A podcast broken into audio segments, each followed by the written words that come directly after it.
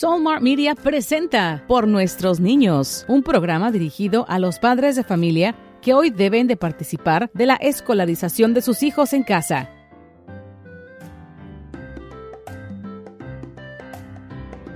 Bienvenidos a Por Nuestros Niños, un programa donde les traemos información y recursos a todos nuestros padres de habla hispana para que puedan apoyar a sus hijos en la escolarización, no solo en casa, pero también en nuestros sistemas escolares en los Estados Unidos. Mi nombre es Jerry Chaffee, eh, de, la fundadora de Dreamers Academy, una escuela bilingüe, y estoy hoy uh, queriéndole agradecer a todos nuestros radioescuchas y también a nuestra audiencia en Facebook Live. Esto es una producción de Solmart Media y hoy tenemos um, el honor de, estar acompañados con la doctora Marjorie Ceballos. Ella es una profesora en el programa de liderazgo de educación en la Universidad de Florida Central que se llama University of Central Florida. ¿Cómo está hoy, doctora Ceballos? Muy bien, gracias. Muy contenta de estar aquí hoy con usted. Bueno, gracias por acompañarnos. También quiero recordarle a la audiencia que si tienen que, este, salir un momentito, estamos en podcast, así que nos pueden encontrar por nuestros niños. Estoy muy entusiasmada con el tema de hoy porque es algo ah, muy importante que en realidad no lo hemos tocado, también es cultural. Eh, la doctora Ceballos ha estado muy envuelta hace muchos años enseñándole a los sistemas, a las escuelas, a las personas que se están educando para ser maestros en estos sistemas, cómo pueden envolverse con los padres, que es muy, muy importante y a veces este es ignorado. Y dentro de, de eso, ese aprendizaje, tocamos lo cultural, cómo a veces de la forma en que nosotros criamos a nuestros hijos, en la cultura hispana, no importa de qué país, hay unas cosas que tenemos en común que son diferentes, a lo mejor como las maestras americanas educan a sus hijos. Entonces, este, doctora Ceballos, si usted me puede explicar un poquito cómo a veces la crianza de los hijos afecta el, el rendimiento académico de esos chiquillos desde chiquititos hasta los adolescentes. ¿Cómo no? Entonces, quiero empezar esto. Hay varias revistas científicas que han hecho varias investigaciones sobre las tácticas de crianzas positivas que ayudan a los niños en su rendimiento académico. Entonces, esto, hoy vamos a hablar específicamente de, de tácticas que ayudan al niño a que le vaya bien en la escuela. Específicamente vamos a hablar esto del estilo de crianza democrático o autorativo. Vamos a hablar de cómo los padres pueden participar o involucrarse en la vida académica de los niños en la escuela. Y también vamos a conversar un poquito de cómo pueden proveer recursos y experiencias de aprendizaje dentro del entorno familiar. Fantástico, este doctora. Y quisiera recalcar que muchos de nuestros este, radioescuchas son bilingües, pero tenemos una gran cantidad de familias que a veces se sienten un poquito intimidados de ir a la escuela o envolverse porque se sienten que como no hablan inglés a lo mejor no pueden ayudar. Así que para todos ustedes que a lo mejor no hablan el idioma, les queremos sacar el, el miedo y les queremos decir cómo ustedes se pueden envolver para que sus niños sobresalgan. Eso de las crianzas. Usted habla del sistema autoritativo democrático, a diferencia de otros sistemas que puede ser un sistema más permisivo o un sistema más autoritario. ¿Por qué no nos empieza con lo que sería lo ideal y después nos dice lo que acostumbramos a hacer a veces cuando nadie nos está mirando? ¿Cómo no? ¿Cómo no? Entonces, primero quiero empezar estaba leyendo casualmente, Jerry, esto, una investigación eh, que fue hecha en Colombia eh, por Castillo y colegas en 2015. Y una de las cosas que ellos recalcaron es que de cierta forma la familia viene siendo la primera escuela de los niños. Entonces, por eso es muy, muy importante el estilo de crianza que se usa con el niño. Entonces, si uno como padre está usando un estilo de crianza democrático o autorativo, es un estilo que es caracterizado por padres que le dan un poquito más de libertad a los niños. Eso no significa que no haya estándares claros de comportamiento, sí los hay. Entonces los padres tienen que decir cuáles son esos estándares de comportamiento dentro del hogar. Estos padres tienden a ser razonables, escuchan las opiniones de los niños, eh, son sensibles a, a las necesidades de los niños y los comentarios que tienen. Y también estos padres son muy claros en cuáles son las expectativas que los padres tienen de los niños. Ok, entonces, ¿por qué esto es tan importante? Bueno, de acuerdo a las investigaciones que se, que se han hecho y que han sido publicadas en revistas científicas, el niño que, es criado en este tipo de ambiente se motiva a sí mismo, ha desarrollado una disciplina interior, puede comunicar sus deseos y las necesidades que él o ella tiene con claridad, tiende a tener una buena autoestima, sabe lo que quiere y cómo conseguirlo. En otras palabras, es un niño que es independiente, y respetan a los demás. Doctora, cuando usted habla de estándares, ¿eso es lo mismo que, vamos a decir, reglas? Así es, e, es muy parecido a las reglas, pero no necesariamente son reglas que son rígidas, ¿no? sino simplemente son estándares o reglas que, de comportamiento dentro de la casa. Esto vamos a usar algo fácil. Vamos a decir que el niño está jugando en su cuarto y ha sacado todos los juguetes, ¿no? Entonces esto, hay un estándar de que cuando se termina de jugar, se recogen todos los juguetes.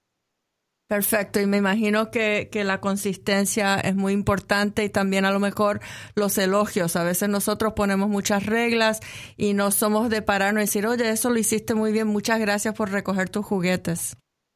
Así es, es muy, muy importante resaltar las buenas cosas que hacen los niños y también las habilidades que los niños tienen. Y, entonces, eso es lo ideal, eso es lo, lo que mejor desarrolla la personalidad y la autoestima del niño, pero a veces este, uno es un poquito más autoritario, a lo mejor el padre es, más autoritario que la madre y la madre le dice, bueno, vente para acá, yo te doy un poquito del caramelo que, que, que te sacó tu papá. Explica un poquito la relación entre los padres y cómo se puede obtener ese balance.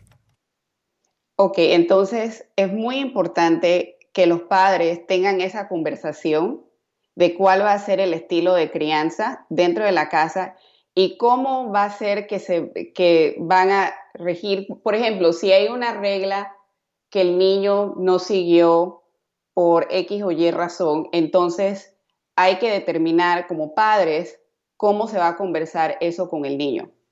¿Va a ser una conversación o va a ser inmediatamente un castigo? Lo que dice el, estilo de crianza democrático es que debería haber una, una conversación, entender por qué fue que el niño quizás no siguió la regla. Y entonces, por eso es muy, muy importante que eh, tanto el papá como la, como la, mamá tengan esa conversación y que los dos esto, manejen esas situaciones de una manera muy similar para no confundir al niño. Y eso que usted está hablando también, em, vamos a decirle que son consecuencias. Yo, yo he leído y escuchado que a veces tenemos que, que, tener consecuencias que los niños puedan entender, que sean de acuerdo al, al acto que, que, requiere esa consecuencia y que eso lo va acostumbrando a que ellos se den cuenta de que en su vida van a tener consecuencias naturales de acuerdo de sus decisiones. ¿Cómo, cómo los padres podemos atar eso de que los estamos ayudando a independizarse cuando somos consistentes en, en nuestras crianzas.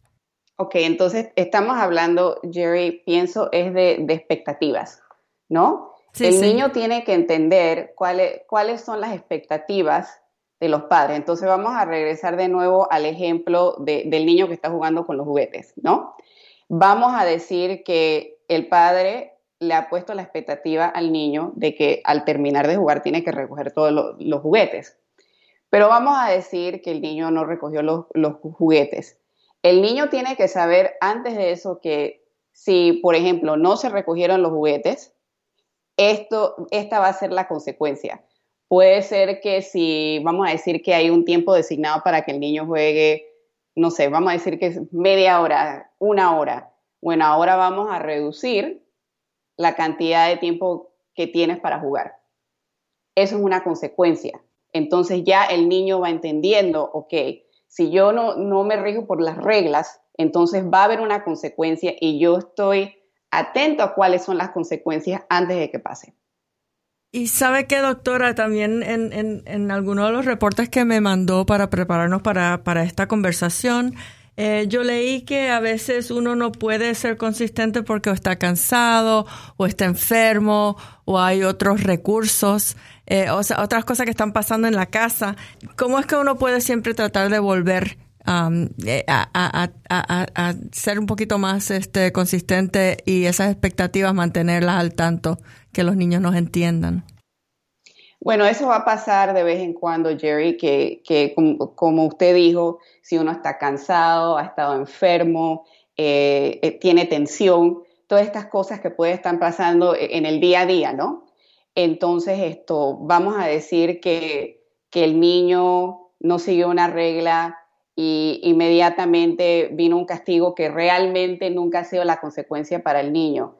Entonces, esto, es bueno que el padre reflexione también, tenga esa conversación con el niño y entonces siga con la consecuencia que es la consecuencia normal, porque estas cosas van a pasar y el niño también entonces va a entender que, ok, a veces se van a dar estas situaciones donde de repente la consecuencia va a ser más grande de lo que pasó, pero también aprende que hay que reflexionar y que si el adulto le enseña al niño cómo reflexionar, el niño también a la vez está aprendiendo.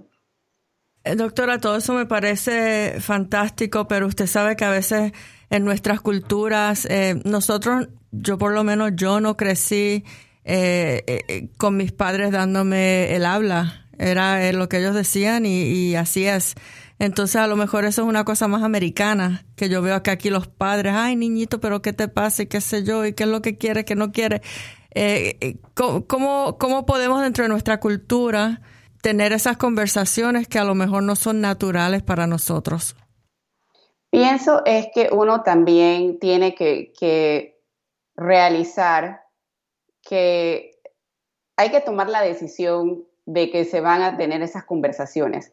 Y usted tiene toda razón, a veces dentro de nuestra cultura, yo también crecí de la misma manera que usted, que si había una regla que yo no seguía, de, una vez mi, papá y mi mamá me decían y, venía el castigo.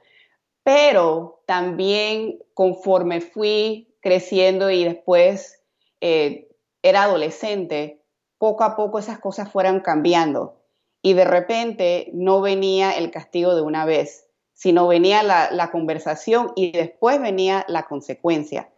Porque lo que yo encontré es que mis padres y los padres latinos también quieren entender por qué es que el niño no siguió la regla, la que sea. Entonces, esto dentro de, nuestra cultura sí existe, pero pienso que a veces lo que viene primero puede ser el castigo, después la conversación y después la consecuencia. Entonces, hay que parar un momento y decir, ok, se ha dado esta situación, ok, inmediatamente quiero castigar, ¿es lo correcto castigar en este momento? Hay que pensar eso un poquito, o mejor es otra consecuencia para el niño. Entonces pienso que tiene, tiene mucho que ver con, con, que uno tiene que parar y, dejar que, las aguas se calmen un poquito antes de, tomar la decisión de, castigar o simplemente darle al niño una consecuencia. Eh, bueno, quiero recordarle a nuestra audiencia que este es el programa Por Nuestros Niños. Mi nombre es Jerry Chaffee y estoy aquí con la doctora Marjorie Ceballos, que ella es una profesora en University of Central Florida. Ella trabaja en la, eh, la, Escuela de Educación en esta universidad muy prestigiosa y ella trabaja educando a, toda la gente que está envuelta en las escuelas de cómo en realidad pueden hacer una sociedad con los padres, porque esa es una parte muy importante de la educación de nuestros niños. Em, me interesa muchísimo lo que estamos hablando, doctora, y quisiera que ahora me lo ate a la escuela. ¿Por qué son estas cosas tan importantes? Y, y desde otro punto de vista, a veces tenemos que pensar como padres que eh, nuestros niños están tratando de navegar una cultura completamente diferente, un idioma completamente diferente, que a veces las normas que ven en la escuela no son las que ven en la casa. Entonces ahí hay un conflicto en ellos que a veces nosotros como padres trabajando, cocinando, bregando con los niños, no estamos dándonos cuenta que estos chiquillos están también tratando de de, de, de, explicarse en su cabecita qué es lo correcto, qué no, tratando de hablar. Eh, ¿Cómo, cómo afecta esto a el, rendimiento académico específicamente de los niños? Ok, y es una muy buena pregunta, Jerry, porque lo que pasa es, eh, con este estilo de crianza democrático autorativo, lo que estamos tratando de hacer es que el niño tenga cierto grado de independencia y que la independencia siga aumentando conforme el niño pase de ser niño, adolescente y eventualmente a un adulto. Entonces, ¿por qué esto es, importante para la escuela?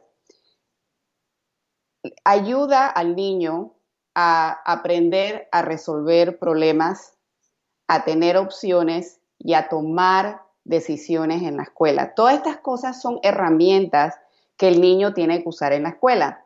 Sin embargo, si se usa otro estilo de, crianza, eh, vamos a decir autoritario, lo que pasa es lo opuesto.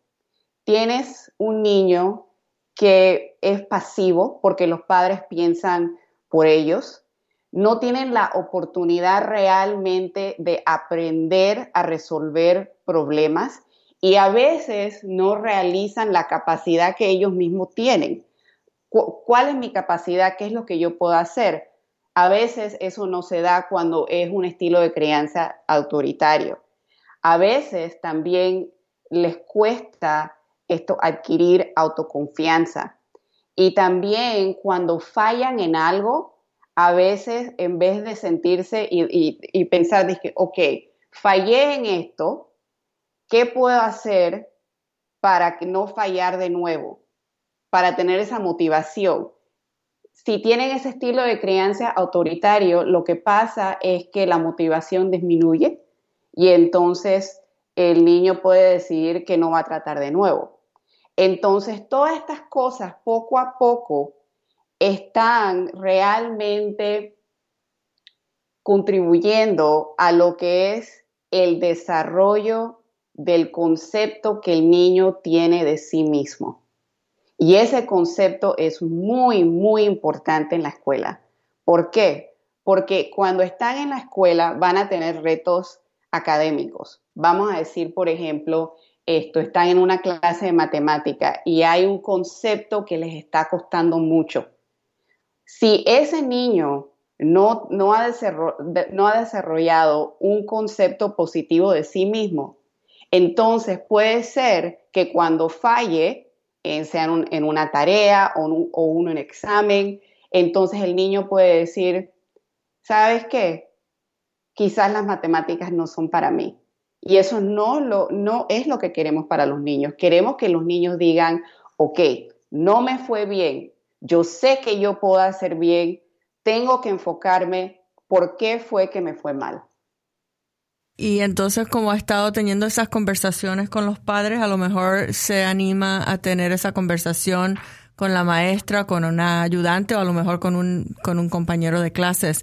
Em, quisiera también que, me diga un poquito um, las otras tácticas, prácticas de, de los padres que casi todas las que fueron más efectivas con los estudios que usted, que usted me dio para leer, eran cuando el padre iba a la escuela, se envolvía o por lo menos iba a, enterarse de lo que está viendo su niño, los, los olores, lo que está escuchando, para tener un poquito más de conciencia de qué es lo que está navegando el niño. Explíqueme cuáles son las otras formas en que los padres se pueden volver, aunque no hablen el idioma de la escuela. Ok, entonces esto, según los estudios, y, mucho de esto no tiene necesariamente que ver con, el idioma. Ok, so vamos a empezar primero con que tienen que involucrarse en la vida académica de los niños. Eso significa que siempre saben dónde están los niños. Les recalcan a los niños lo importante que son los estudios. ¿Ok? Tienen que darle al niño el porqué de estudiar. ¿Cómo va a ser que van a aplicar esto en el futuro? saben quiénes son los amigos y los compañeros en la escuela y se interesan en los niños y se dedican a ellos. Eh, ¿Qué significa eso? Saben cuáles son los intereses de los niños. le voy a dar un ejemplo. Una buena amiga mía, el hijo de ella tiene seis años y el niño le, le encanta los dinosaurios. Entonces lo que ella ha hecho es que se han puesto a ver documentales de dinosaurios, esto, han ido a museos a ver estos dinosaurios, eh, libros de dinosaurios, todo lo de dinosaurio que hay, ella se lo ha conseguido porque es el interés del niño. Ahora, ¿cómo se pueden involucrar en la escuela? Pueden ser voluntarios en la escuela, ¿ok? Y, y en la escuela necesitan voluntarios para todo tipo de cosas. Por ejemplo, si hay una excursión, que en inglés le dicen un field trip de la escuela, siempre necesitan a voluntarios que acompañen a los niños. Pueden ir en el field trip. También a veces si hay eventos en la escuela, también necesitan voluntarios, especialmente voluntarios que sepan hablar español o el idioma que sea, porque puede ser otro idioma. Pero hay varias, varias maneras de poder involucrarse en la escuela.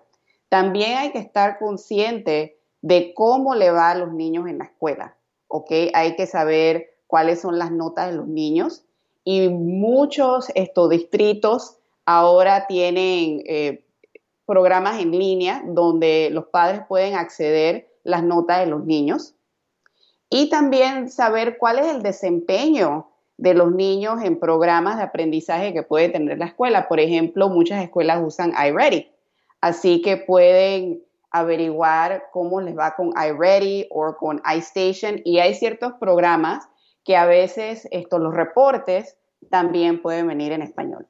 Y sabe qué, doctora, que yo he encontrado que a veces las mismas escuelas no saben que aprietan un botoncito y ese programa eh, es traducido al español por el mismo programa que tiene ese. Yo, yo tuve que decirle a una escuela que me haga eso para una amiga mía. Eh, a veces nosotros los padres yo veo que no, no saben ni en qué grado está el niño. Está en segundo, tercero, no estoy seguro, no, no sé qué materias está tomando, qué está aprendiendo en ciencia o estudios sociales. Eh, muy importante que se envuelvan. Eh, bueno, nos quedan unos minutitos. Quería este, darle a nuestros padres unos recursos porque usted me dijo que otra cosa que ayuda muchísimo son las actividades este, fuera de la escuela. Eh, que lo pongan a jugar fútbol, que lo pongan a gimnasia, a, a diferentes cosas de arte. Hay muchas organizaciones, las bibliotecas, los parques, los museos que tienen programas gratuitos. Eh, en este minutito que nos queda, eh, denos unas últimas palabras, doctora. Bueno, es muy, muy importante, como dije eh, anteriormente, que tengan experiencias de aprendizaje dentro de ese entorno familiar juntos. Entonces, en las ciudades, en los condados aquí en los Estados Unidos, tienen muchos eventos que muchas veces son gratuitos o son de bajo costo y se pueden meter en línea y buscar para ver cuál es el evento de la semana o qué es lo que está pasando en el transcurso del mes. Esto especialmente durante los meses de verano y eso a veces incluso en los parques tienen películas o tienen conciertos. Así que hay muchas cosas que pueden hacer juntos como familia. Fantástico, doctora. Bueno, Muchísimas gracias por acompañarnos. El programa es por nuestros niños, una producción de Solmart Media. Soy Jerry Chaffee y nos vemos hasta la próxima. Gracias, doctora. Esta ha sido una producción de las estaciones de radio de Solmart Media. Derechos reservados.